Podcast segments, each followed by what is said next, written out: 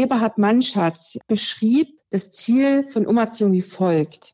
Das Ziel der Umerziehung besteht darin, die Besonderheiten in der Persönlichkeitsentwicklung zu überwinden und die Eigenheiten im Denken und Verhalten der Kinder und Jugendlichen zu beseitigen. Die Ausreißerin. Wie ein Mädchen von der DDR vernichtet wird.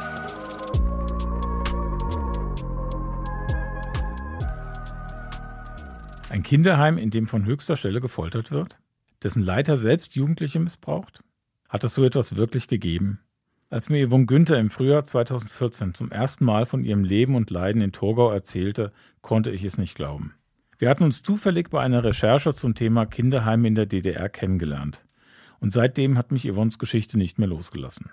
Die heutige Folge unseres Podcasts macht daher einen Faktencheck und lässt in Telefoninterviews Experten zu Wort kommen. Wie war der geschlossene Jugendwerkhof Torgau wirklich? Yvonnes Geschichte behalten wir natürlich im Blick.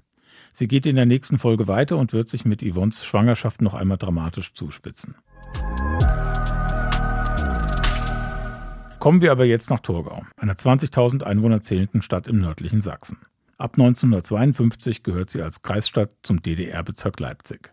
1964 entsteht hier in einer ehemaligen Militärarrestanstalt eine der berüchtigsten Einrichtungen der DDR, der geschlossene Jugendwerkhof Torgau. Er ist eine Art Endstation für schwer erziehbare Jugendliche oder für solche, die der Staat für schwer erziehbar hält. Wie sah Torgau aus? Das haben wir Manuela Rummel gefragt. Sie arbeitet heute in der Gedenkstätte geschlossener Jugendwerkhof Torgau, die seit den 1990er Jahren versucht, die düstere Vergangenheit aufzuarbeiten. Optisch glich diese geschlossene Einrichtung in Torgau schon im Gefängnis. Und das ist auch dem zu schulden, dass dieses Gebäude im 19. Jahrhundert errichtet auch als Arrestlokal diente. Ähm, das hat also auch eine längere Gefängnisgeschichte, nenne ich es mal, er diente also auch in beiden Diktaturen als Gefängnisgebäude. Bis das in der DDR dann ausgelagert wurde, 1963, 64 nach Fort Zinna, dieses Gefängnis, was hier untergebracht war noch. Und dann hat die Jugendhilfe der DDR dieses Objekt, dieses Gebäude ohne große Umbaumaßnahmen als Heimeinrichtung übernommen. Und genauso hat es eben auch gewirkt. Es gab äh, hohe Wände, hohe Mauern äh, mit Stacheldraht. Ähm, es gab so eine Sturmbahn. Es gab einen großen Schleusenbereich. Also auch von außen erinnerte alles an ein Gefängnis. Auch innerhalb vom Gebäude, ähm, wenn man sich diese Bilder anschaut, die Etagen, alles verschlossen, alles vergittert.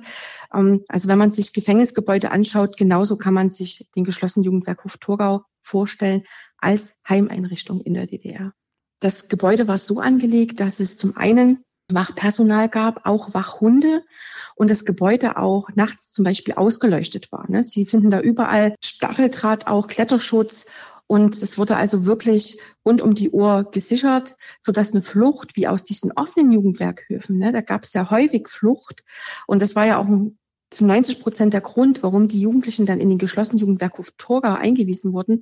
Die haben sich dort der Umerziehung widersetzt durch ihre Fluchtversuche, durch ihre Entweichungen. Und hier im geschlossenen Jugendwerkhof Torgau hat man darauf geachtet, dass denn das hier eben nicht passieren kann.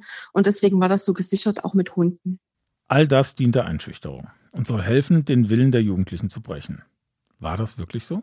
Dieses Wildbrechen, so ist das natürlich nicht formuliert, sondern ähm, die, es gibt da ein Zitat aus der Diplomarbeit von Horst Kretschmer, dem langjährigen Direktor äh, des geschlossenen Jugendwerkhofs Torgau. Und da kann man eben nachlesen, es geht darum, die Erziehungsbereitschaft herzustellen in dieser Einrichtung. Und sehr bezeichnend war da eben auch schon die Einweisungsprozedur, die hier in dieser geschlossenen Einrichtung stattgefunden hat. Und auch dazu gibt es ein sehr eindrückliches Zitat von dem Direktor der Einrichtung. Und da heißt es zur Einweisungsprozedur in Torgau, in der Regel benötigen wir drei Tage, um die Jugendlichen auf unsere Forderungen einzustellen. Und dafür stand Torgau. Zur Begrüßung gibt es drei Tage Einzelhaft. Diese Begrüßung hier in Torgau in dem geschlossenen Jugendwerkhof, da gab es ganz bestimmte Abläufe. Und so muss man sagen, die Kinder und Jugendlichen, die kamen ja aus anderen Heimeinrichtungen in der DDR. Und der Transport nach Torgau war in der Regel schon wie ein Strafgefangenentransport. Es gab dann einen großen Schleusenbereich, wo dann das Auto mit den Jugendlichen eingefahren ist. Ähm, erst wenn alle Schleusentore verschlossen waren, durften die Jugendlichen aus dem Auto aussteigen, wurden ins Objekt geführt und dann gab es eben diese Prozedur zunächst, dass man sich ähm, vor dem Personal entkleiden musste. Man wurde in allen Körperöffnungen untersucht, ob man vielleicht was mit reingeschmuggelt hat. Den Jungs und Mädchen wurden die Haare abgeschnitten, abgeschoren. Man sah also am Ende sahen alle gleich aus. Man musste sich am kompletten Körper desinfizieren und kam dann für mindestens drei Tage, und das ist eben genau das, was auch der Direktor meinte, in die sogenannte Zuführungsarrestzelle, nur ausgestattet mit einer Holzpritsche, die tagsüber an die Wand geschlossen war. Es gab einen Eimer für die Notdurft, der auch nur einmal am Tag geleert wurde. Und je nach Anweisung stand in der Mitte des Raumes eben noch so ein Hocker. Und da gab es die Anweisung, entweder den kompletten Tag in der Mitte des Raumes zu stehen oder auf dem Hocker zu sitzen, Blick geradeaus auf die Arrestzellentür. Und wenn ein Erzieher oder eine Erzieherin einkam, hatte man Meldung zu machen. Das waren so erstmal die ersten drei Tage. Man bekam dann noch eine Haus- und Arrestordnung in die Hand gedrückt. Die musste man dann auch in einer bestimmten Zeit auswendig aufsagen können. Erfolgte dies nicht, ähm, war diese Begrüßungsprozedur, ne, diese Einweisung in diese Arrestzelle zu Beginn auch gleich bis zu zwölf Tage lang. Aber drei Tage war die Regel. Nur zur Erinnerung, wir reden hier nicht von Straftätern. Kein Jugendlicher ist je rechtskräftig zu Torgau verurteilt worden. Trotzdem werden sie alle im geschlossenen Jugendwerkhof wie Schwerverbrecher behandelt. Ja, also Handschellen ähm, gab es in der Regel nicht zur Begrüßung. Allerdings finden wir durchaus, ähm, zum Beispiel gibt es in den sogenannten Sonderakten, also das ist das, was das Personal vom geschlossenen Jugendwerkhof Torgau dann in Akten niedergeschrieben hat über die Jugendlichen, die hier untergebracht waren. Und dann liest man zum Beispiel ähm, bei diesen Anordnungen, wenn man zum Beispiel bestraft wurde für irgendetwas, ne, ähm, durchaus auch so Dinge wie Anlegen von Hand- und Fußfesseln. Also das hat es auch durchaus gegeben und es lässt sich auch in einem Dokument zum Beispiel rekonstruieren, wo man nachlesen kann, Einsatz zum Schlagstock. Ja, also das sind so Dinge, die man durchaus feststellen kann, dass das stattgefunden hat. Also man muss sagen, die ähm, Methoden zur Disziplinierung, ähm, die waren ja recht vielfältig. Ne? Also zum Beispiel sehr häufig hat stattgefunden, dass zum normalen Sportpensum, was täglich absolviert werden musste, zusätzlich mit noch mehr Sport, und wir reden wirklich von Extremsport, ne, gearbeitet hat. Es fand jeden Tag hier Sport im geschlossenen Jugendwerk Hoftorgau bei Wind und Wetter. Zusätzlich gab es eben und das wurde sehr häufig angewandt, auch die Isolierung in Arrestzellen.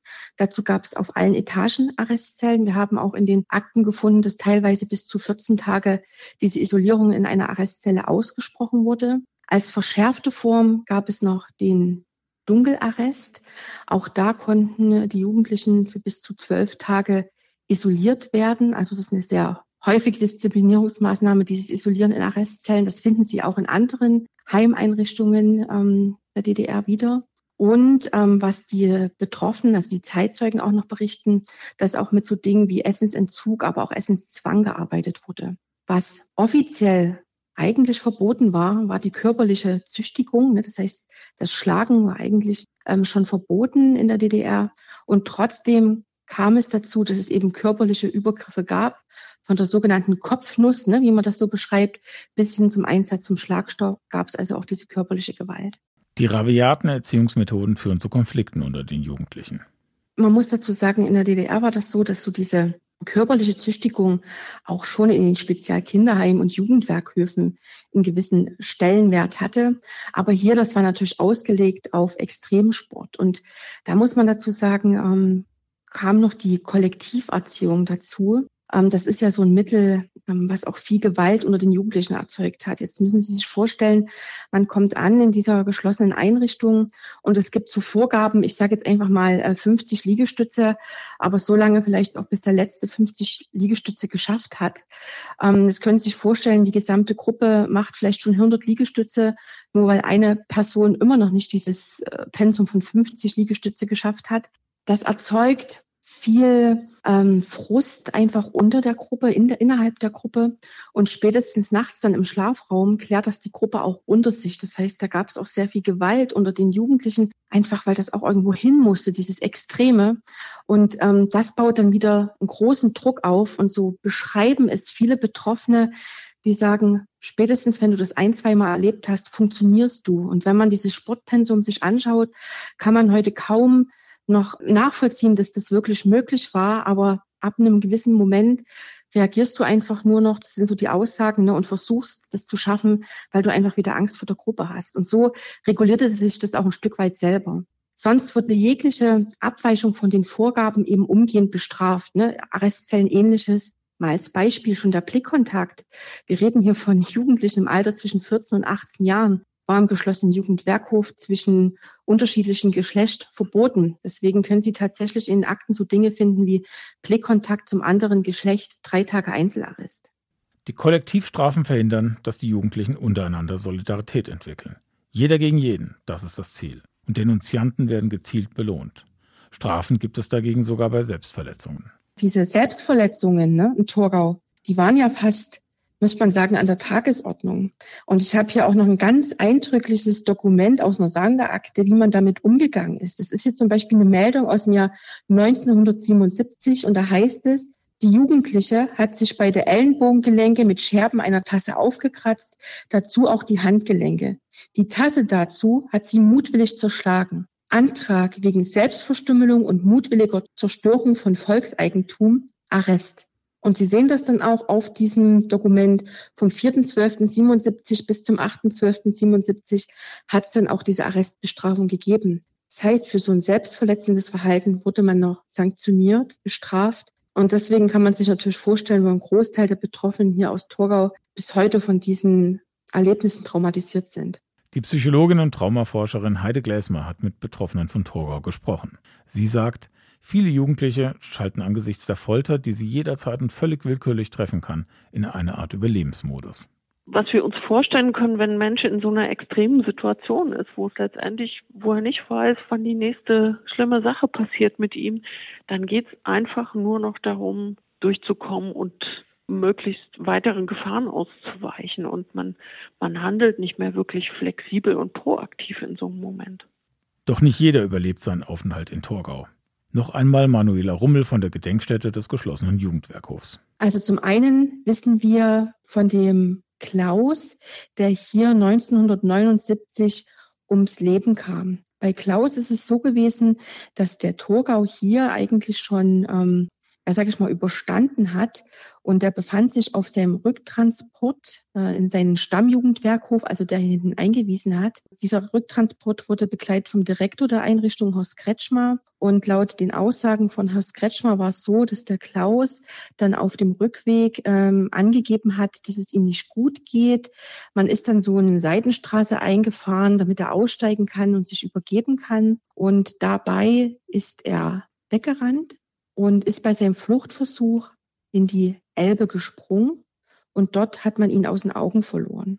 Dann muss man sagen, dass man ihn dann ja, fast einen Monat später tot aus der Elbe geborgen hat. Das ist der eine Vorfall, von dem wir wissen, den wir natürlich nur aufgrund der Aktenlage rekonstruieren können. Dann wissen wir von dem Uwe, Uwe S., der hier 1976 aufgrund einer Sepsis, einer Blutvergiftung, verstorben ist. Bei ihm ist es so, dass er mehrfach auch, das kann man in Akten entnehmen, ähm, geschildert hat, dass es ihm nicht gut geht. Und das hat man immer so abgetan, ähm, dass er sich nur der Arbeit entziehen will. Also man ist ihm gar nicht so richtig nachgegangen. Ähm, dann ist sein Fieber sehr stark gestiegen. Er kam dann hier in die örtliche Poliklinik und von dort hat er Medikamente erhalten, musste aber wieder zurück in den geschlossenen Jugendwerkhof Torgau, ist hier ins Krankenzimmer gekommen und am nächsten Morgen wurde dann sein Tod festgestellt. Hier kann man auch nachvollziehen, dass die Eltern versucht haben, ja, zu klären, wie kann denn das sein, dass unser Sohn innerhalb kürzester Zeit verstirbt. Ähm, aber es ließ sich ähm, in keiner Weise irgendein Behandlungsfehler nachweisen, sondern bei all den Fällen hieß es immer, dass sich hier alle an die Hausordnung gehalten haben und es gab keinerlei Konsequenzen. Auch nicht bei dem Rainer, der hier 1982 im Alter von 16 Jahren ums Leben kam. Der hat einen Brand gelegt im Krankenzimmer ähm, und kam so ums Leben. Man kann bei dem Rainer sehr gut nachvollziehen in den Akten, wenn man sich anschaut, auch von der Jugendhilfe, dass er auch schon in anderen Heimen immer wieder geklagt hat, dass es zum Beispiel nicht aushält, ne, in einer Arrestzelle eingesperrt zu sein, dass er die Enge nicht aushält. Da gibt es die Formulierung, da kommt er nervlich an seine Grenzen, ne, wenn er irgendwo eingesperrt ist. Und trotzdem musste er hier den geschlossenen Jugendwerkhof Torgau dann eben noch erleben und hat dann in Brand gelegt im Krankenzimmer und ist dabei ums Leben gekommen. Und der letzte Fall, von dem wir wissen, der ereignete sich noch 1988. Da hat sich der Steve im Alter von 16 Jahren in der Zuführungsarrestzelle stranguliert. Er hat also dabei sein Hemd, sein Arresthemd genommen und dort an dem Fenstergriff dieser Arrestzelle befestigt. Und man hat dann dort seinen Tod festgestellt, einer Kontrolle in der Arrestzelle. Und bei dem Steve muss man festhalten, der würde heute wahrscheinlich als hochbegabt gelten. Also in den Akten kann man immer wieder entnehmen, wie intelligent er war. Bei ihm ist die Vorgeschichte ein Stück weit, dass ähm, die Eltern sich haben scheiden lassen. Er ist bei der Mutter geblieben, die Schwester kam zum Vater. Er kam mit dem neuen Lebenspartner der Mutter nicht zurecht. Er hat dann auch mal angefangen, die Schule zu schwänzen. Äh, und so ging so die sogenannte Abwärtsspirale los. Und letztlich ähm, hat er dann, wurde er auch in den Jugendwerkhof eingewiesen. Dort galt er als renitent und als Dauerentweicher, weil er zum Beispiel auch immer wieder für andere Jugendliche Briefe geschrieben hat ans Referat Jugendhilfe ne, mit Beschwerden. Äh, um diese Briefe abzuschicken, hat er immer wieder unerlaubt das Werkhofsgelände verlassen und galt deswegen als Dauerentweicher und als renitent und ist auch in den geschlossenen Jugendwerkhof Torgau dann deshalb eingewiesen worden. Und obwohl in seiner Akte auch schon vermerkt war, ähm, dass er einen Selbstmordversuch hinter sich hatte, ähm, ist man auch im geschlossenen Jugendwerkhof genau wieder so vorgegangen wie immer.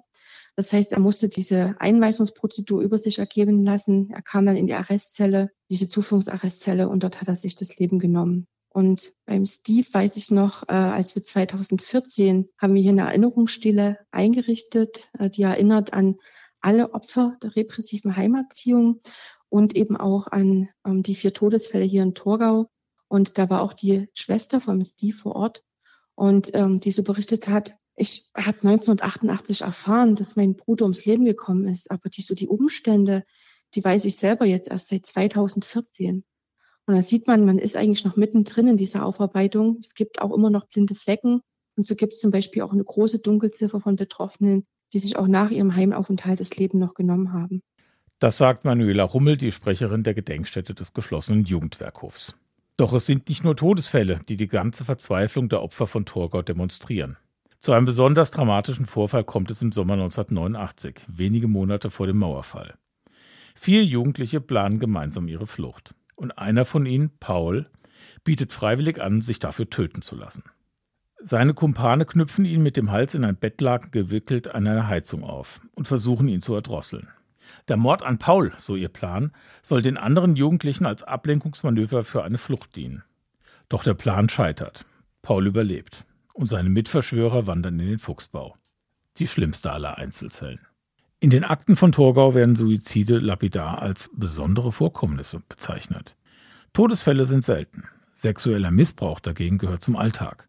Selbst der Direktor von Torgau, Horst Kretschmar, gehört zu den Tätern. Das Thema der sexualisierten Gewalt und des Missbrauchs, ähm, das ist bis heute ähm, noch ein Thema, wo wir auch noch mitten in der Aufarbeitung sind und für die Betroffenen das nach wie vor schwierig ist, auch auf irgendwelche Hilfen zurückzugreifen. Man muss sich auch vorstellen, ähm, wenn man all das erlebt hat, äh, diese Brüche in der Biografie, diese Gewalt und dann kommt noch sexualisierter Missbrauch hinzu, das kann man sich ja kaum vorstellen, wie das eigentlich jemand aushält. Und so muss man sagen, herrschte darüber auch lange ein großes Schweigen. Das heißt, es gab hier schon immer wieder Andeutungen, dass es das gegeben hat, auch im geschlossenen Jugendwerkhof Torgau. Aber so richtig getraut in die Öffentlichkeit zu gehen, das war dann, wo diese Missbrauchsfälle vorkamen, Odenwaldschule, Canisius College, ne, so 2008, 2010 so. Ähm, da haben sich dann auch die Betroffenen äh, der repressiven Heimatziehung in der DDR so getraut, in die Öffentlichkeit zu gehen. Sie sagen, mir ist es auch passiert. Und so wissen wir heute, dass es also auch Missbrauch in den Institutionen gegeben hat und im geschlossenen Jugendwerkhof Torgau auch sexueller Missbrauch, der ausgeübt wurde vom Leiter der Einrichtung von Horst Kretschmer, um halt eben auch noch diese Macht auszuleben. Für seine Taten muss sich Horst Kretschmer nie verantworten. Er stirbt 1989 am Tag des Mauerfalls. Auch viele andere Täter kommen ungeschoren davon.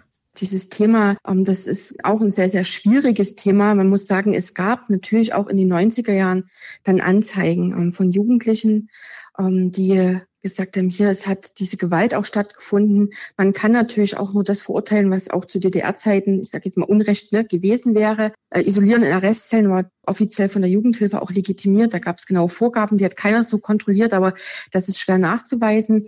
Was äh, verboten war, war zum Beispiel diese körperliche Züchtigung. Jetzt muss man sich aber damals die Zeit vorstellen, es war kaum was aufgearbeitet, die Akten waren nicht gesichtet, über das Thema war wenig bekannt. So sind damals die meisten Anzeigen aus Mangel von Beweisen fallen gelassen worden. Ich kenne ein Urteil, da ist es ähm, einer jungen Frau gelungen, diese ähm, körperlichen Übergriffe vor Gericht glaubhaft darzustellen. Und dann gab es für den damaligen Erzieher eine Geldstrafe von, ich meine, knapp 2000 D-Mark. Und viel mehr ist da eben nicht passiert. Auch heute, wo das so aufgearbeitet ist, äh, wo wir eben auch in den Akten so Formulierungen finden, muss man sagen, es ist verjährt. Die Justiz tut sich lange schwer mit der Aufarbeitung von Torgau.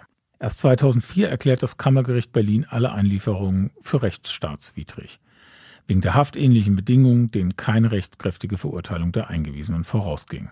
Das Urteil geht auf eine Entscheidung des Bundesverfassungsgerichts zurück. Mitarbeiter des geschlossenen Jugendwerkhofs arbeiten allerdings auch Jahrzehnte später noch in pädagogischen Einrichtungen. Ungefähr 500.000 Kinder und Jugendliche durchlaufen von 1949 bis 1989 die DDR-Heimerziehung. In Torgau selbst landen rund 4.000. Bis zu 60 Jugendliche sind das gleichzeitig. Doch wer arbeitete dort? Man muss tatsächlich, wenn man von dem Personal in Torgau spricht, muss man von Erzieher und Erzieherinnen sprechen. Ähm, das heißt jetzt aber nicht, dass alle, die hier tätig waren, eben auch unbedingt eine pädagogische Ausbildung hatten. Wir wissen von den Aktenlagen her, dass es sehr, sehr schwierig war, Personal zu finden für die Heimerziehung und ganz besonders auch für den geschlossenen Jugendwerkhof Torgau. Und so gab es einige, ähm, die auch, wir würden heute sagen, Quereinsteiger waren. Ne? Den Begriff gab es damals natürlich noch nicht, aber das heißt, die kamen aus einem ganz anderen Bereich, ganz anderen Beruf und haben hier dann nebenbei eine Qualifikation noch gemacht, um hier arbeiten zu können. Wir wissen aber, dass im geschlossenen Jugendwerkhof Torgau auch Personal eingesetzt wurde, was strafversetzt wurde aus anderen Einrichtungen, wo man sich hat was zu Schulden kommen lassen. Wir wissen aber auch, dass auch ausgebildetes Personal durchaus in Torgau tätig war. Ähm, das ist also sehr gemischt. Wir wissen auch von den Unterlagen, dass es durchaus Personal gab, was auch nach einer Weile wieder gegangen ist. Man musste allerdings unterschreiben, dass man außerhalb dieser Einrichtung nicht darüber spricht. Es gab aber auch Personal, was eben geblieben ist und das im weitesten Sinne mitgetragen hat. Suchen sich vielleicht Menschen, die Macht ausüben wollen, ganz bewusst eine Anstellung in Torgau? Manuela Rummel lässt diese Frage offen. Die Perspektive des Personals von Torgau ist bis heute weitestgehend unerforscht. Ehemalige Mitarbeiter des geschlossenen Jugendwerkhofs sind kaum bereit, über die Vergangenheit zu sprechen. Die Psychologin Heide Gläsmer von der Uni Leipzig warnt aber vor Verallgemeinerung. Ich glaube, grundsätzlich sollten wir nicht immer nur so denken, dass wir sagen, es gab bestimmte Persönlichkeitseigenschaften oder sowas, die Menschen dazu brachten, in solchen Einrichtungen zu arbeiten. Aber sicher gab es auch Menschen, die sich dagegen entschieden haben, dort zu arbeiten. Also man ist zwar in der DDR durchaus auch vielleicht gezwungen worden, an einer bestimmten Stelle zu arbeiten, wenn man seine Ausbildung abgeschlossen hatte, aber viele Menschen haben es auch geschafft, da wieder wegzugehen. Und grundsätzlich muss man aber sich immer verdeutlichen, dass das nie nur die einzelne Person ist, sondern dass es immer ein System gibt, das bestimmtes Handeln erlaubt und nicht sanktioniert und wo es kein Beschwerdesystem gibt und so weiter. Und ich glaube, das befördert sowas einfach. Und zwar auch vielleicht von Menschen, von denen wir in anderen Kontexten gar nicht uns vorstellen können, dass sie so handeln. Torgau, das war zu DDR-Zeiten für viele Bürger ein großes Geheimnis. Denn darüber reden durften weder die Erzieher noch die Jugendlichen. Nicht einmal gegenüber der eigenen Familie. Was so in Torgau passierte, das sollte auch hier bleiben. Ähm, nach außen gab es wohl schon so ähm, Dinge wie, na, nach Torgau da ist noch mal was, da möchte man nicht unbedingt hin, ne? so, das sind immer wieder so Aussagen, aber letztlich beschreiben eben auch die Jugendlichen, dass wenn die hier diese Einrichtung verlassen haben, unterschreiben mussten, dass die ähm, nicht über diese Einrichtung irgendwas äh, nach außen berichten, dass die darüber schweigen. Und man muss sagen, selbst ähm, Briefe, die hier geschrieben werden mussten am Wochenende, zum Beispiel an das Referat Jugendhilfe oder eben äh, auch an Eltern, die wurden auch immer kontrolliert, zensiert. Ne? Das heißt, was wirklich in Torgau stattgefunden hat, das war gar nicht so greifbar. Ähm, und es hatte ja auch die Sonderstellung. Der geschlossene Jugendwerkhof Torgau stand direkt, unterstand direkt dem Ministerium für Volksbildung in Berlin. Das heißt, hier konnte auch nicht jeder rein und raus. Ne? Die offenen Jugendwerkhöfe oder Spezialkinderheime, da konnte auch durchaus das örtliche Referat ja einfach mal zum Besuch vorbeischauen. Das war hier nicht möglich und deswegen hatte das schon nochmal so eine Sonderstellung im Erziehungssystem. Und was das so richtig war, darüber war nicht so viel bekannt, aber es gibt doch auch schon immer wieder Äußerungen, dass man irgendwie wusste, nach Torgau, da möchtest du nicht unbedingt hin. Die ähm, Bevölkerung von Torgau da war das bis zum Schluss hin so ein Stück weit das Bild Jugendknast. Ne? Das war von der Geschichte her gesehen, war das äh, ein Gefängnis, Gefängnisgebäude. Letztlich, sage ich mal ganz überspitzt, hat sich ja dann 1964, 65 hier nur das Schild am Gebäude geändert. Ähm, da hat man dann gar nicht so hinterfragt, was sind denn da für Jugendliche untergebracht bis hin, dass bis heute da auch große Vorurteile herrschten. Ne? Wenn die zum Beispiel zur Untersuchung hier auch mal abgeführt wurden aus dem Gebäude raus, wurden also wieder Hand- und Fußfesseln angelegt und das verstärkte nochmal dieses Bild, das sind alles kriminelle äh, Kinder und Jugendliche. Und so ist es bis heute auch ähm, von Menschen, die in der DDR aufgewachsen sind, wird es sehr unterschiedlich wahrgenommen. Allgemein, was waren Jugendwerkhöfe, wie waren da die Umstände? Meistens wird damit argumentiert, na, die waren auch schon nicht ohne Grund dort, ne, ist ein großes Vorurteil, aber es wird bis heute wenig hinterfragt, was hat dort eigentlich stattgefunden. Das heißt, ähm, was hat die Bevölkerung wirklich gewusst und was nicht, das kann man abschließend erstmal so gar nicht beantworten. Das ist sehr unterschiedlich. Also es gibt die Äußerung, äh, man hat schon gehört, da war irgendwas in Torgau, aber es gibt auch genauso Personen, die sagen, wir haben nie etwas von dem geschlossenen Jugendwerkhof gewusst. Das klingt ein bisschen wie die Deutschen, die nach dem Untergang des Nationalsozialismus nichts von den Konzentrationslagern gewusst haben wollten. Aber vielleicht gehört Verdrängen auch einfach zur menschlichen Natur. Einer, der damals in Torgau lebte, ist der Politologe Christian Sachse. Er war von 1981 bis 1989 Pfarrer der Gemeinde und erzählt mir im Interview, ich gehöre zu den kritischen DDR-Bürgern, zu denen, die alles, was schlimm war und menschenrechtswidrig in der DDR auch wahrgenommen haben, habe aber merkwürdigerweise diesen Jugendwerkhof tatsächlich in meiner Nachbarschaft äh, gewesen ist, äh, nichts wahrgenommen. Also wir haben als Gruppen, als Bürgerrechtler sehr viel über Frieden nachgedacht, über Umwelt nachgedacht, über freie Wahlen, Pressefreiheit. Aber wir haben den Jugendwerkhof nicht nachgedacht. Das ist ein Punkt in meiner Biografie, den ich heute noch nicht richtig erklären kann, aber ich muss ihn am Anfang meiner Darstellung immer sagen, weil er mich selbst auch äh, belastet. Einer, der über Togau gesprochen hat, war der Liedermacher Stefan Kraftschick. Ich kenne nur einen, der das sehr öffentlich gemacht hat. Das ist äh, Stefan Kraftschick in seinem Konzert gewesen. Und zwar in Torgau. Es gibt da einen Mitschnitt, äh, wo er sagt, ja, er findet, äh, Torgau ist eine schöne Stadt, aber es gibt doch diesen Jugendwerkhof da. Man müsste jetzt einen Einspieler haben, aber es ist tatsächlich so, äh, dass in diesem Moment betretenes Schweigen herrschte im Publikum, weil alle sagten, naja, sicher, das Ding gibt es, aber wir haben nicht drüber nachgedacht. Der Musiker Kraftschick muss die DDR auf Geheiß des Regimes Anfang 1988 verlassen. Andernfalls, so die Drohung, wandert er für zwölf Jahre ins Gefängnis. Christian Sachse, der ehemalige Pfarrer von Torgau, arbeitet heute die Vergangenheit der DDR-Heimerziehung wissenschaftlich auf. Ich wollte von ihm wissen, wie konnte sich so ein unmenschliches System entwickeln? Die Jugend war für die DDR sozusagen das Zukunftsprojekt. Über diesen Weg wollte sie sich in die Zukunft äh, sozusagen hinüber retten und den Kommunismus für die nächsten, was weiß ich, 100, äh, 150 Jahre aufbauen. Dazu gehörte es, dass alles, was störte, beseitigt wurde. Und dafür gab es ein abgestuftes System. Und dieses abgestufte System fing in der Schulklasse bei Jugendlichen und Kindern an und endete in verschiedenen Abstufungen schließlich im Jugendwerkhof Torgau. Das heißt, äh, ein Jugendlicher konnte zunächst bestraft werden mit Strafen, die relativ leicht zu ertragen waren. Er wurde äh, entwürdigt, musste öffentliche Kritik leisten. Wenn er das nicht gemacht hatte, wurde er in ein Heim eingewiesen. Ging das auch nicht, kam ein Spezialheim dazu und Spezialheim hieß Umerziehung.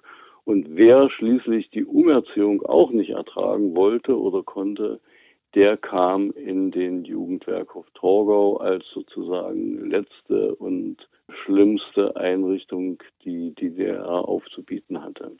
Und dieses System hat sich in den Grundlagen her, äh, ist sie von, von der Sowjetunion hergekommen, also von den Russen. Und dort gab es auch bereits diese Umerziehungsheime. Was es nicht gab, war diese Umerziehungseinrichtung, äh, die es nachher in Torgau gab, diese Spezialeinrichtung, die ist erst 1964, ich will mal sagen, erfunden worden, weil es immer Leute gab, Jugendliche gab, die äh, sich nicht umerziehen ließen, die gesagt haben, ich beharre darauf, so zu bleiben, wie ich bin.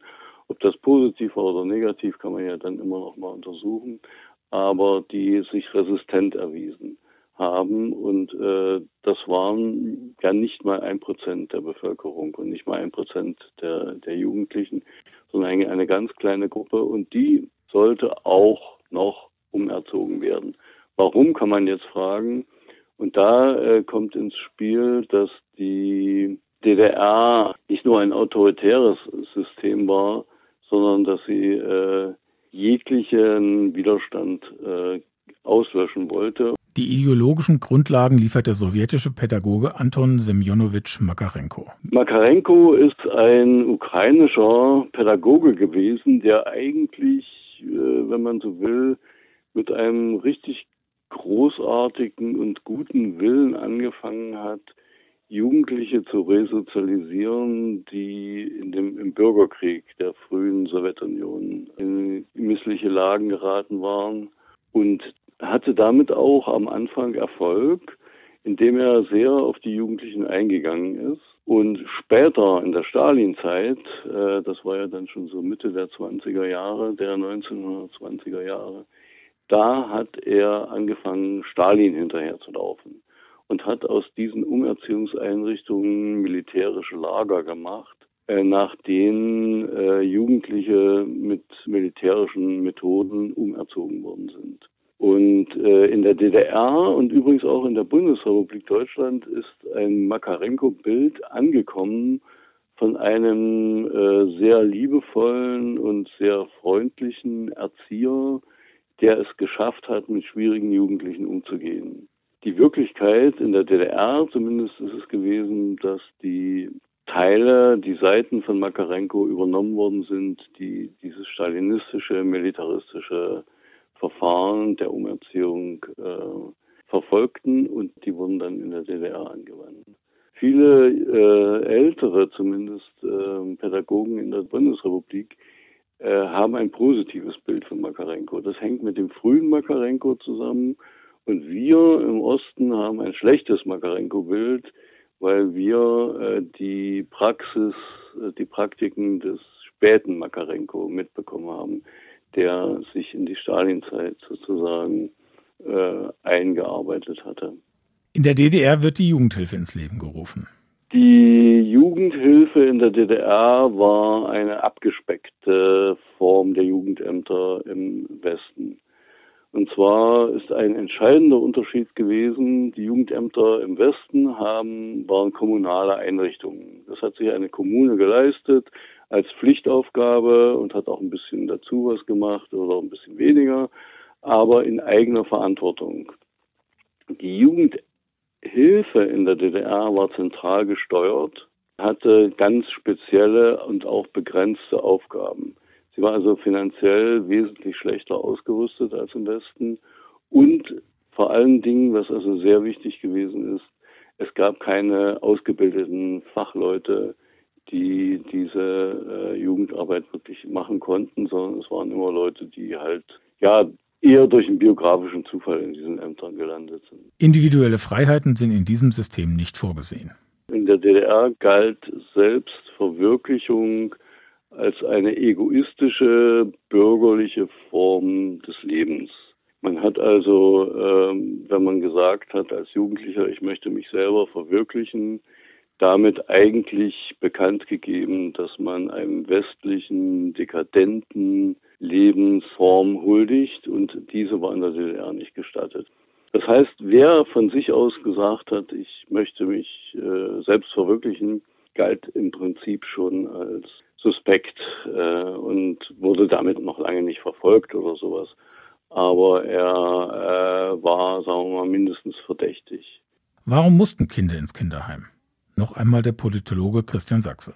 Also ich habe Fälle gefunden von äh, Jugendlichen, angefangen von ADHS-Jugendlichen, äh, die halt sich in der Schulklasse auffällig benommen haben, Äh, selbst ein äh, Spastiker habe ich gefunden, der in ein Heim gekommen ist, weil er Spastiker war. Man glaubt es kaum. Und natürlich dann bei älteren Jugendlichen sind es äh, solche gewesen, die dem äh, Inbegriff der sozialistischen diese Lebensweise nicht, nicht aufgenommen haben. Also zum Beispiel gab es dann äh, Jugendliche, die westliche äh, Musik gehört haben. Dazu, das war einer der größten Gruppen, die westlichen Jugendmusikkulturen aufgenommen haben, Radio gehört haben, äh, dieses Kofferradio in den 60er Jahren, die sogenannten Eckensteher, die Ulbricht als Eckensteher bezeichnet hat.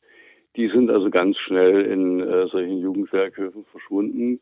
Dann aber auch soziale Auffälligkeiten, die eigentlich therapiert werden müssten, zum Beispiel äh, kenne ich Fälle von jungen Frauen, die zu Hause oder in anderem Zusammenhang sexuell missbraucht worden sind und daraufhin äh, die Öffentlichkeit gemieden haben, zum Beispiel nicht mehr in die Schule gegangen sind, äh, auch sozial auffällig geworden sind. Die sind dann, ohne dass man die Ursache überhaupt erfragt hätte, in Jugendwerkhöfe eingewiesen worden, weil sie zum Beispiel die Schule geschwänzt haben und sind dort in äh, eine Situation geraten, wo sie also auch wieder sexuell missbraucht worden sind.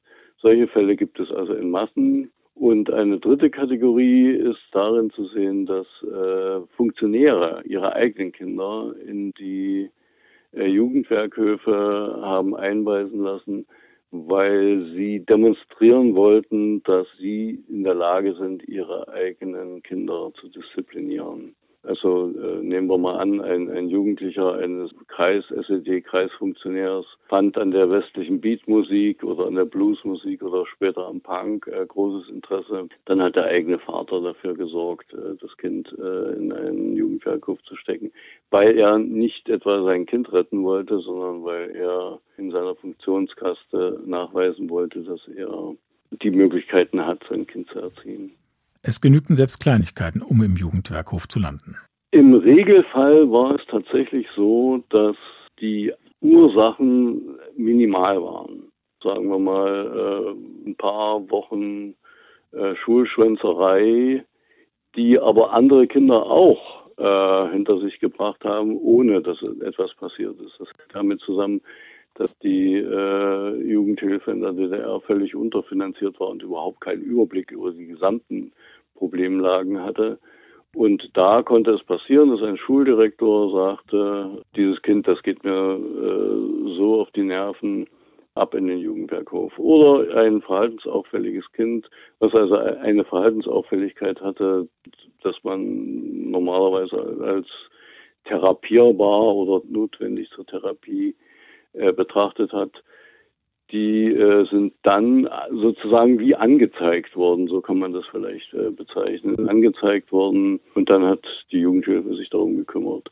Für den Einzelnen war das unüberschaubar, ob er in Gefahr war, äh, in so ein Heim zu kommen oder ob er äh, überhaupt ein völlig harmloser Mensch ist. Das klingt ein wenig nach dem armen Josef K.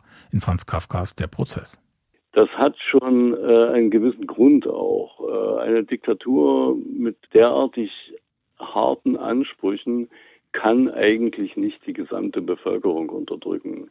Und das trifft natürlich für die Jugendlichen auch zu. Und äh, dann hüllt sich eine solche Diktatur auch immer gerne in eine Art Bedrohungsszenario. Es kann dich treffen, aber ob es dich trifft, das äh, überlass mal uns.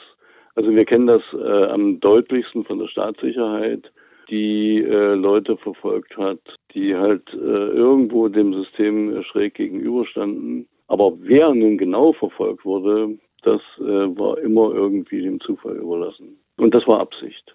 Welche Möglichkeiten hatten Eltern, sich dagegen zu wehren? Eltern hatten so gut wie keine Möglichkeit, gegen die Entscheidung der Jugendhilfe äh, Einspruch zu erheben, weil es in der DDR keine Verwaltungsgerichte gab. Im Westen würde jeder normale äh, Vater oder jede normale Mutter, die sagte, das haut nicht hin, das möchte ich nicht, sich zunächst beschweren und wenn das nicht funktioniert, würden sie einem, mit einem Verwaltungsgericht versuchen, diese Verwaltungsentscheidung zu kippen. In der DDR gab es keine Verwaltungsgerichte und man konnte eigentlich nur, ich sag's mal etwas äh, zynisch, aber es war wirklich so auf dem Gnadenwege äh, eine Änderung der Entscheidung erreichen.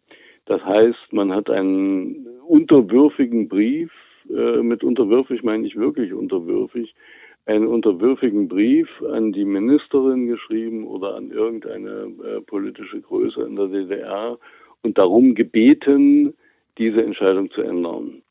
Und selbst über diese Änderungswünsche gibt es Statistiken. Und da sieht es also für die DDR sehr traurig aus, weil äh, nach eigenen Statistiken ungefähr 98, 99 Prozent dieser äh, Eingaben nannten sich die, diese Briefe äh, negativ beschieden wurden. Das heißt, wer seine Kinder im Heim hatte, hatte so gut wie keine Chance, sie wieder rauszuholen.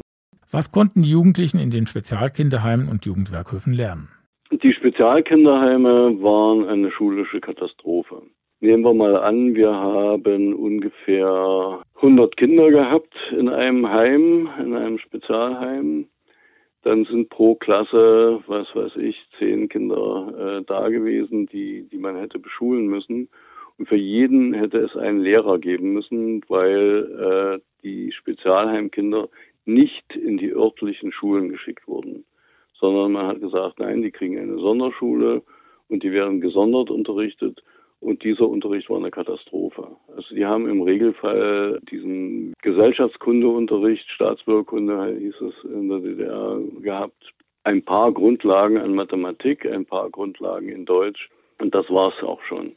Weil äh, diese Kinder ja auch noch äh, zur Arbeit herangezogen worden sind. Die waren also meistens auch noch in irgendwelchen produktiven Einrichtungen tätig, mussten irgendwelche Lampen zusammenschrauben oder irgendwelche Teile zusammenstecken, so ähnlich wie man das aus der Arbeitstherapie kennt. Und von daher haben die erstmal, war erstmal die schulische Grundversorgung eine Katastrophe und endete formal tatsächlich in der achten Klasse mit einem äh, sozusagen Sonderzeugnis, weil in der DDR war ja gesetzlich vorgeschrieben die zehnte Klasse. Anders als in der Bundesrepublik, da gab es die zehnte Klasse erst später. Äh, in der DDR gab es äh, ab 1960 ungefähr die zehnklassige Oberschule und die war Gesetz. Das heißt, wer ein Kind nicht bis zur zehnten Klasse unterrichten wollte, sondern eher herausnehmen wollte, brauchte eine Sondergenehmigung. Und diese Sondergenehmigung gab es bis zum Ende der DDR nicht, sondern es wurde illegal den Kindern die Bildung vorenthalten und sie wurden mit der achten Klasse ausgeschult. Das war also eine absolute Katastrophe. Wenn Sie gegenteilige äh, Nachrichten hören, dann sind auch die möglicherweise richtig, die muss man dann überprüfen, weil es einzelne Spezialheime gab, äh, wo entweder der Leiter oder auch äh, die, die zufälligen Gegebenheiten dagegen standen und die haben dann bis zur zehnten Klasse Unterricht gehabt. Aber selbst dort war es so, dass der Unterricht in der Qualität so brutal schlecht war, äh, dass diese Jugendlichen keine Chance mehr hatten äh, auf irgendwelche Weiterbildungen. Also man, ich, wenn, wenn ich mal etwas vergröbernd sagen will, dann ist jemand, der dort mit einer äh, aus der achten Klasse äh, mit einer Gesamtnote zwei oder drei rausgegangen ist, der hätte an einer ganz normalen Schule nicht mal mit einer vier oder fünf, also hätte gerade mit einer fünf bestanden. Die Bildung war ausgesprochen schlecht. Und es ging auch nicht darum. Es ging ja darum, die Leute zu, angepasst äh, zu erziehen. Und da braucht man keine Bildung dazu. Der geschlossene Jugendwerkhof Torgau ist heute eine Gedenkstätte. Während der Wende 1989 wurde er in Windeseile aufgelöst. Manuela Rummel, die Sprecherin der Gedenkstätte, erzählt. Gab wohl ähm, um den Tag des Mauerfalls herum einen Anruf äh, vom Ministerium für Volksbildung in Berlin und die Auflösung wurde angeordnet. Und am 17. November 1989 haben dann schon die letzten Jugendlichen hier diese Einrichtung verlassen. Dann hat das Personal sofort mit sogenannten Aufräumarbeiten begonnen. Das heißt, so dieser Knastcharakter wurde ein Stück weit abgemildert. Ähm, und dann kam noch für kurze Zeit auch das Internat der Torgauer Hilfsschule hier unter mit demselben Personal auch als vermeintliches Fachpersonal. Und 1990 gab es dann so eine erste Untersuchungskommission, die herein ist. Man hat festgestellt, dass die Zustände nicht tragbar waren und das Personal wurde aus dem öffentlichen Dienst in Torgau, Nordsachsen auch entlassen. Und dieses Gebäude stand dann erstmal leer. Es ist so verfallen. Und 1996 gab es dann einen Privatinvestor äh, und der hat dieses Gebäude aufgekauft und hat es dann umgebaut letztlich zu Wohnraum. Und das war der Moment, wo sich dann ähm, ja, engagierte Bürgerinnen zusammengetan haben und äh, haben auch mit einem Betroffenen zusammen hier den Verein gegründet, den Verein Initiativgruppe Geschlossen Jugendwerkhof Torgau, damit eben hier nicht auch das Thema in Vergessenheit gerät. Über Jahre war das dann ehrenamtliche Arbeit. Es gab dann 2003 hier eine erste kleine Ausstellung und nach und nach, sage ich mal so, hat man sich dieses ehemalige Verwaltungsgebäude zurückerobert. Der Rest ist bis heute, also ist umgebaut einfach zu Wohnraum. Da kann man ähm, lediglich in dem äh, den ehemaligen Dunkelzellentrakt noch als authentischen Ort auch besichtigen. Der Rest ähm, vom Verwaltungsgebäude, da befindet sich heute im Erdgeschoss unsere Dauerausstellung, die es jetzt seit 2009 an diesem Ort gibt. Das ist so wichtig, weil hier war letztlich in der DDR so, und das ist von den Jugendhilfeakten schon so beschrieben, die Endstation im Erziehungssystem. Ja? Ähm, das hatte den Alleinstellungsmerkmal, das war der einzige geschlossene Jugendwerkhof Thurgau. Und hier ist es jetzt gelungen, diese Gedenkstätte zu installieren und wir versuchen hier an diesem Ort dieses gesamte System der repressiven Heimerziehung aufzuarbeiten. Wir sind Anlauf- und Beratungsstelle. Das heißt, Betroffene können sich an uns wenden. Wir klären die Schicksalslage für die Betroffenen, recherchieren die Akten. Und es ist so wichtig, dass es diesen zentralen Ort gibt. Und wir versuchen jetzt zum Beispiel auch an andere Orte zu gehen. Also wir haben zum Beispiel diese Blackbox Heimerziehung, ein umgebautes Seekontainer, der jetzt an verschiedene Orte der repressiven Heimerziehung auch reist, damit eben auch dieses Thema ja in der Öffentlichkeit nochmal ankommt und den Betroffenen auch mal zusätzlich eine Stimme gibt. Heute sind viele Akten aus Torgau verschwunden. Wir können auch heute nur sagen, dass damals auch hier im geschlossenen Jugendwerkhof Torgau hat man ähm, bei der Auflösung hier ähm, Aktenmaterial im Heizungskeller gefunden. Also was da vernichtet wurde, das lässt sich heute eben nicht mehr rekonstruieren. Zum Beispiel die Auflösung vom geschlossenen Jugendwerkhof Torgau, dazu gibt es keine schriftliche Überlieferung. Also ist davon auszugehen, dass auch äh, Material vielleicht vernichtet wurde. Eine private Initiative musste die Torgauer Vergangenheit aufarbeiten. Der Bund, die Stadt Torgau und das Land Sachsen taten sich damit jahrzehntelang schwer. Erst seit 2014 wird die Gedenkstätte institutionell gefördert. Bis heute fokussiert sich ja sehr viel auf das Thema Stasi. Ne? Das kennt irgendwie jeder. Aber wie viele in so einem System auch mitgewirkt haben und dass eben auch die Jugendhilfe ein System mit war, was ähm, ja, Repression ausgeübt hat. Ne? Das war gar nicht so bekannt. Und deswegen war auch das Thema am Anfang, hatte keinen hohen Stellenwert. Man muss einfach aber auch festhalten, dass die Lobby ähm, für Heimkinder bis heute auch keine sehr große ist. Und deswegen brauchte es sehr viel ehrenamtliches Engagement und braucht es auch heute noch. Wie erging es den Kindern nach ihrer Zeit in Torgau?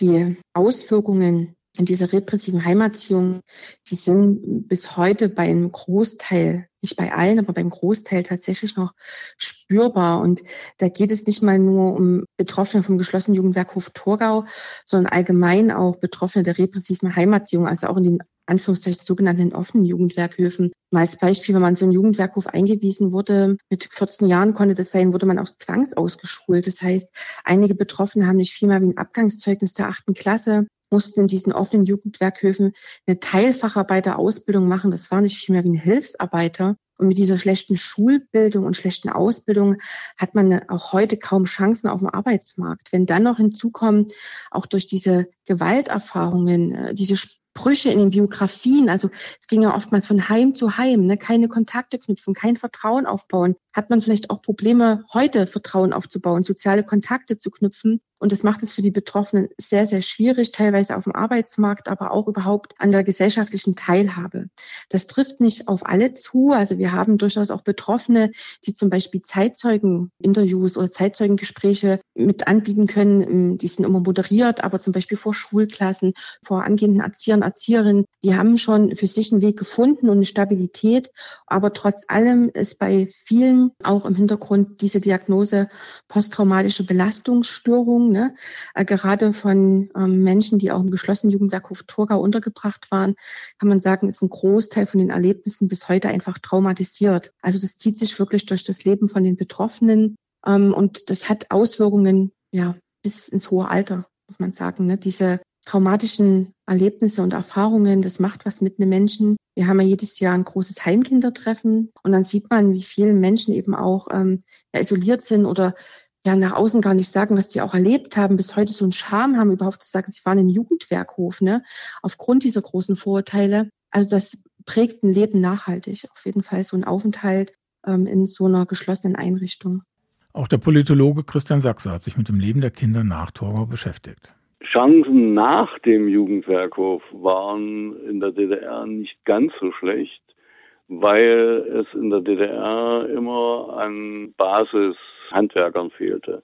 Wer also als Jugendlicher dann sagte, naja gut, ich versuche mal als Maler unterzukommen oder als Maurer oder also in solchen äh, einfachen äh, Arbeiten, die man äh, im Normalfall auch ohne Ausbildung machen kann, äh, die gab es.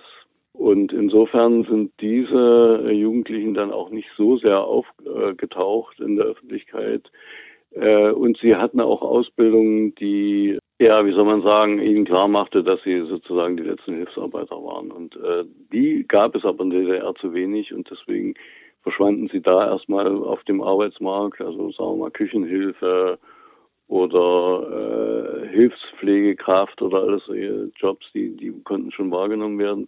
Die Katastrophe setzte erst ein äh, mit der Wiedervereinigung, als deutlich wurde, dass die mageren äh, Zertifikate, die diese äh, Jugendlichen irgendwann mal mitbekommen hatten, dass die komplett wertlos gewesen sind. Und da äh, war es dann so, dass also ich nehme mal an, 90, 95 Prozent der Insassen äh, von Jugendwerkhöfen später mit ihren Zertifikaten überhaupt nichts mehr anfangen konnten. Also das sozusagen, die waren äh, für die Arbeitslosigkeit vorgeschrieben. Das Leben nach Torgau und die Wiedervereinigung. Sie führen viele Jugendliche direkt in die Katastrophe.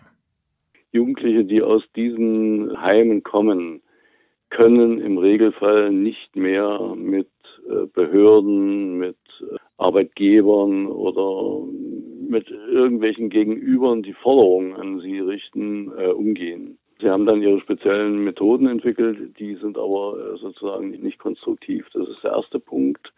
Der zweite Punkt ist, dass selbstverständlich im, vor allen Dingen im Westen äh, niemand wusste, was Jugendwerkhof ist. Und wenn dann im Lebenslauf irgendwo drin stand, Jugendwerkhof haben äh, Arbeitgeber in der Regel assoziiert, das sind Leute, die kommen irgendwie aus so einer Art DDR-Jugendknast, sind also eigentlich Kriminelle und von daher sollte man mit ihnen also vorsichtig sein, sollte sie also eher nicht anstellen. Das ist der zweite Punkt. Und äh, der dritte Punkt ist natürlich, äh, dass es keinerlei Qualifikation oder nur ganz geringe Qualifikationen gab, die äh, solche äh, Insassen vorzuweisen hatten. Und von daher sind ihre Chancen wirklich äh, gleich null. Und wenn äh, Yvonne da gesagt hat, dass sie äh, den Eindruck hat, dass sie da in diese Richtung eingestuft worden ist, äh, kann ich das nur bestätigen. Die Erfolgsbilanz von Torgau, sie war wohl sehr gering. Wurden die Jugendlichen umerzogen oder doch nur ruhig gestellt und an den Rand gedrängt? Es gibt also eine ganze Reihe von Insassen, die heute ganz versteckt irgendwo wohnen, sich nicht mehr auf die Straße trauen. Ich mache jetzt keine Darstellung, die das übertreibt, sondern die es versucht in, in Worte zu fassen. Es gibt also eine ganze Menge an Jugend, damaligen Jugendlichen, die heute versteckt in irgendwelchen Wohnungen leben, sich nicht auf die Straße trauen, in Ämtern völlig verduckt äh, bewegen und mit ihrem Leben abgeschlossen haben. Das ist sozusagen das äh, Ziel der Umerziehung war eigentlich ein bisschen anderes, aber naja, so sind die Leute rausgekommen. Es sind ganz, ganz wenige auch rausgekommen, als aber eher nicht aus Torgau, sondern aus anderen Jugendwerkhöfen, die Gefallen gefunden haben an diesem merkwürdig äh, militaristischen äh, Lebensstil und äh, da kenne ich einige, die sind zur Bundeswehr gegangen äh, und äh, ich kenne auch zwei, die sind in Afghanistan gewesen, weil das ihre Form war, irgendwie was Bekanntes in dem Leben, in ihrem Leben wiederzufinden, mit dem sie umgehen können. So, äh, und das war sozusagen die Form, äh, sich den Eigeninitiative und Willen brechen zu lassen. Und der Aufbau einer neuen Persönlichkeit, einer sozialistischen Persönlichkeit, da kenne ich keine einzige wirkliche Realisierung, wo das, wo das wirklich mal geklappt hat, dass aus daraus dann sozusagen ein sozialistischer Mensch, was das auch immer sein mag, äh, entstanden sein soll. Und äh, diese zerbrochenen Menschen, die wir ja auch betreuen mit meiner Organisation, da gibt es Psychologen, die rechnen äh, mit, mit ungefähr 60 bis 80 Prozent an Insassen, die mit schweren Traumatisierungen und Dauerschäden bis heute äh, aus, aus diesen Heimen herausgegangen sind. Die Traumaforscherin Heide Gläsmer hat sich in einer Studie mit den Folgen der DDR-Heimerziehung beschäftigt und Betroffene befragt. Sie sagt, 40 Prozent leiden noch heute unter Depression. Von Selbstverletzungen berichten 20 Prozent. 13 Prozent von Suizidversuchen. Mit Selbstmordgedanken tragen sich einige bis heute. Sexuelle Gewalt im Kinderheim ist 40 Prozent widerfahren. Auch Missbrauchs- und Vernachlässigungserfahrungen sowie posttraumatische Belastungsstörungen sind sehr häufig. Was wir noch viel häufiger finden, ist die sogenannte komplexe posttraumatische Belastungsstörung. Das ist sozusagen, wie der Name das schon sagt, eben eine schwerere Ausprägung, äh, die wir vor allem bei Menschen finden, die sogenannte interpersonelle Gewalt erlebt haben, also da, wo menschliche Täter aktiv werden und häufig über längere Phasen, was wir eben bei den Heimkindern häufiger finden. Das haben wir auch in unserer Studie häufiger gefunden, dass wir hier anders als in anderen Zielgruppen sehr viel häufiger diese komplexe posttraumatische Belastungsstörung finden im Vergleich zur normalen posttraumatischen Belastungsstörung. Verhältnis posttraumatische Belastungsstörung, das sind in unserer Stichprobe 17 Prozent. Und da gibt es auch kaum Unterschiede zwischen Normalheim und Spezialheim. Und wenn man auf die komplexe posttraumatische Belastungsstörung schaut, dann unterscheidet sich das aber. Hier finden wir insgesamt bei einem Viertel, also bei 26 Prozent unserer Befragten, finden wir Hinweise auf eine komplexe posttraumatische Belastungsstörung. Und da gibt es nochmal einen deutlichen Unterschied, nämlich 22 Prozent der Menschen, die in Normalheim waren, aber 32 Prozent in Spezialheim ähm, sind hier von uns identifiziert worden in der Studie. Hinzu kommen körperliche Beschwerden, die mit der Psyche zusammenhängen. Unser Schwerpunkt lag einerseits auf sogenannten Missbrauchs- und Vernachlässigungserfahrungen. Das heißt also, Vernachlässigung heißt, wenn für einen nicht gut gesorgt wird, wenn man nicht genug zu essen hat, wenn man nicht äh, ausreichend versorgt wird, wenn man krank ist, wenn man ähm, keine angemessene Bekleidung bekommt und sowas. Oder auch wenn es eher um emotionale Bedürfnisse geht, also wenn ein Kind Kummer hat, dass es nicht getröstet wird, dann Missbrauch, sowohl körperlichen Missbrauch als auch sexuellen Missbrauch, als auch äh, emotionalen Missbrauch, also dass man beschimpft wird und herabgewürdigt wird oder sowas. Und diese Sachen haben wir einmal gefragt für die Herkunftsfamilien und wir haben das auch gefragt für die Heime. Und da sind sehr, sehr hohe Raten gefunden worden in unserer Studie bei den Menschen, die in den Heimen waren, eben auch im Vergleich wieder zur Allgemeinbevölkerung viel höhere Raten. Wie verarbeiten Betroffene ihre Erlebnisse? In unserer Studie war es so, es gab Leute, die haben an der Studie teilgenommen, die sind inzwischen erfahrene Zeitzeugen, äh, die haben ihre Geschichte aufgeschrieben, die haben sie erzählt, die machen vielleicht auch, sind als Zeitzeugen aktiv in der Bildungsarbeit. Also es gibt diese eine Seite und es gibt andererseits auch Menschen, die sich gemeldet haben, die haben die Geschichte noch niemandem erzählt, nicht mal ihrer Frau oder ihrem Mann oder ihren Kindern. Einfach weil das so, so schwer ist, darüber zu sprechen und sie häufig auch sehr negative Erfahrungen gemacht haben, äh, dass sie darüber lieber geschwiegen haben. Und diese negativen Erfahrungen sind halt, dass es immer wieder passiert, dass Menschen auch äh, Vorurteilen begegnen, diskriminiert werden. Also dass ihnen gesagt wird, naja, so ganz ohne Grund kommt man ja dort nicht hin oder ja, also dass sie verantwortlich gemacht werden für das, was ihnen passiert ist. Und das ist etwas, was die Leute einfach sehr, sehr häufig berichten. Also es gibt viel Schweigen aber es gibt eben auch Menschen, die sich auf den Weg gemacht haben und angefangen haben, darüber zu erzählen. Was ganz häufig berichtet wird, ist eben, dass Menschen wenig Vertrauen zu anderen haben, dass sie irgendwie gelernt haben, am besten allein klarzukommen, weil man sich besser nicht auf irgendjemand anders verlässt oder sowas. Ja, dass sie Angst im Umgang mit Behörden haben, je nachdem, wie eng oder weit man das fasst, würde ich sagen, dass jetzt vielleicht nicht in einem Normalheim, aber in diesen Jugendwerkhöfen und insbesondere im geschlossenen Jugendwerkhof Torgau einfach prägt ein Leben, glaube ich, wenn man sowas erfahren hat. Noch immer ist Torgau für viele ein Tabuthema und die Betroffenen bleiben mit ihren Traumata allein. Das Problematische ist, dass sehr viele Menschen nicht wirklich Bescheid wissen darüber und dass viele auch einerseits selber Scham empfinden über das, was da passiert ist und dass ihnen häufig auch nicht geglaubt wird mit diesen Berichten, wenn sie erzählen oder dass Menschen ihnen nicht wirklich zuhören können und sozusagen das Unrecht und das Leid, was daraus entstanden ist, wirklich anerkennen können. Und das führt dazu, dass sich viele eben in dem, was sie da erlebt haben, nicht gesehen und gehört fühlen. Und das ist ein Thema, das existiert auch heute noch. Viele Opfer müssen Jahrzehnte um eine Entschädigung für die erlittenen Qualen kämpfen. Noch einmal Manuela Rummel von der Gedenkstätte des geschlossenen Jugendwerkhofs. Es gibt seit 2004 gibt es für den geschlossenen Jugendwerkhof Torgau dieses Grundsatzurteil, dass wenn man den Nachweis erbringen kann, dass man hier untergebracht war, dass man strafrechtlich rehabilitiert wird. Ähm, das hat auch ein Betroffener im Alleingang sozusagen durch alle Instanzen geklagt. Das bedeutet, es gibt eine Kapitalentschädigung für jeden angefangenen Monat, den man in Torgau untergebracht war. Da sprechen wir von circa 300 Euro. Jetzt war man maximal sechs Monate hier, kann man sich ausrechnen, das ist nicht viel Geld.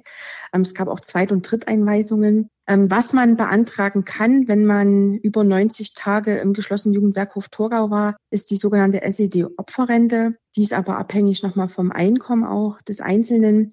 Das heißt, wir, rechnen, wir sprechen hier wirklich nicht von großen Geldleistungen, aber man erhält eben auch so ein Dokument, wo drauf steht, das war Unrecht und das macht natürlich auch was mit dem Menschen. Für Torgau ist es jetzt äh, so relativ sicher, wenn man das nachweisen kann. Nicht relativ, das ist sicher. Für all die anderen Heime zur Umerziehung sind es bis heute Einzelfallentscheidungen, ob da, ob die ähm, rehabilitiert werden oder eben nicht. Allerdings, die Entschädigung für mindestens 90 Tage Aufenthalt in Torgau gibt es erst seit 2019.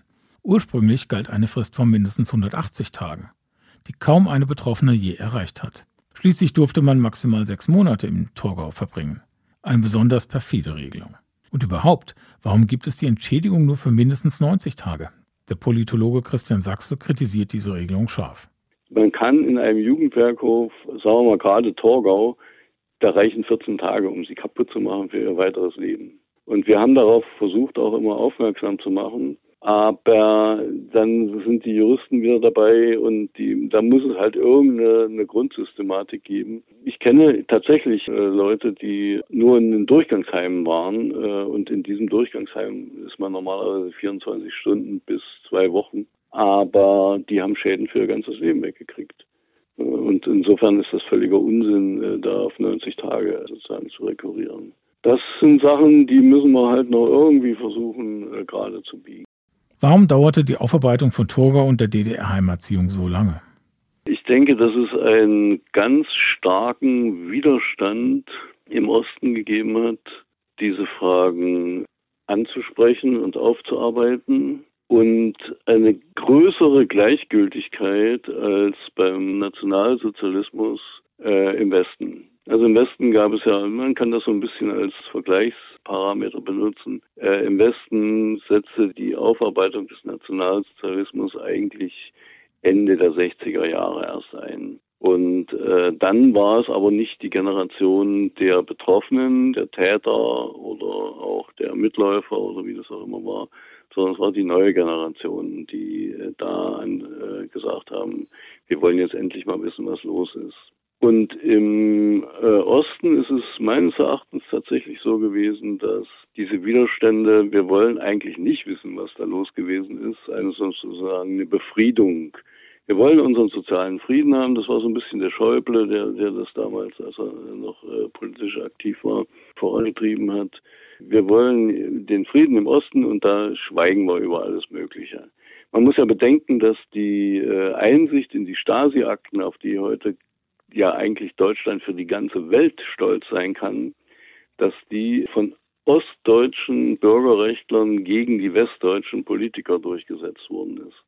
Das war ja nicht etwa so, dass die gesagt haben, wow, jetzt haben wir Diktatur überwunden und jetzt wollen wir äh, auch die Offenheit haben. Diese Offenheit wurde von uns, ich sage jetzt mal von uns, weil ich damit dazugehört habe, von uns gegen den Willen der westlichen äh, äh Politiker durchgesetzt. Und da zeigt sich schon, äh, dass äh, es überhaupt kein Selbstläufer ist, wenn Sachen aufgearbeitet werden. Also äh, ich weiß es nicht, ich bin jetzt so 5, sagen wir mal knapp 30 Jahre bin ich jetzt im Geschäft Und ich habe noch kein Buch veröffentlicht, noch kein wissenschaftliches Projekt gemacht, wo ich nicht aus irgendeiner Ecke heraus äh, Widerstand gespürt habe. Manchmal erheblichen Widerstand, manchmal weniger, aber das immer aufgetaucht. Es wird jetzt immer gesagt, die damaligen Jugendlichen können erst heute reden. Das stimmt nicht. Die haben schon immer geredet. Also seit die DDR zu Ende war, vorher hatten sie Angst. Äh, sondern sie haben im kleinen Kreis geredet. Sie haben versucht, sich an die Presse zu wenden. Sie haben, es gibt ja auch einige Fernsehfilme, die entstanden sind. Und es gibt auch immer Journalisten, die sich darum gekümmert haben. Aber der Mainstream äh, hat immer gesagt, nee, äh, macht mal euer Zeug alleine. Äh, das, das interessiert uns nicht. In der nächsten Folge unseres Podcasts widmen wir uns aber wieder Yvonne Günthers bewegender Geschichte. Denn für die kleine Ausreißerin kommt die eigentliche Katastrophe erst nach ihrer Zeit in Torgau. Yvonne wird schwanger. Und das gefällt dem Ministerium für Volksbildung überhaupt nicht. Die Ausreißerin ist eine Produktion der VRM von Allgemeiner Zeitung, Wiesbadener Kurier, Echo Online und Mittelhessen.de. Redaktion Klaus Thomas Heck. Produktion Theresa Eickhoff. Ihr erreicht uns per Mail an audio.vrm.de.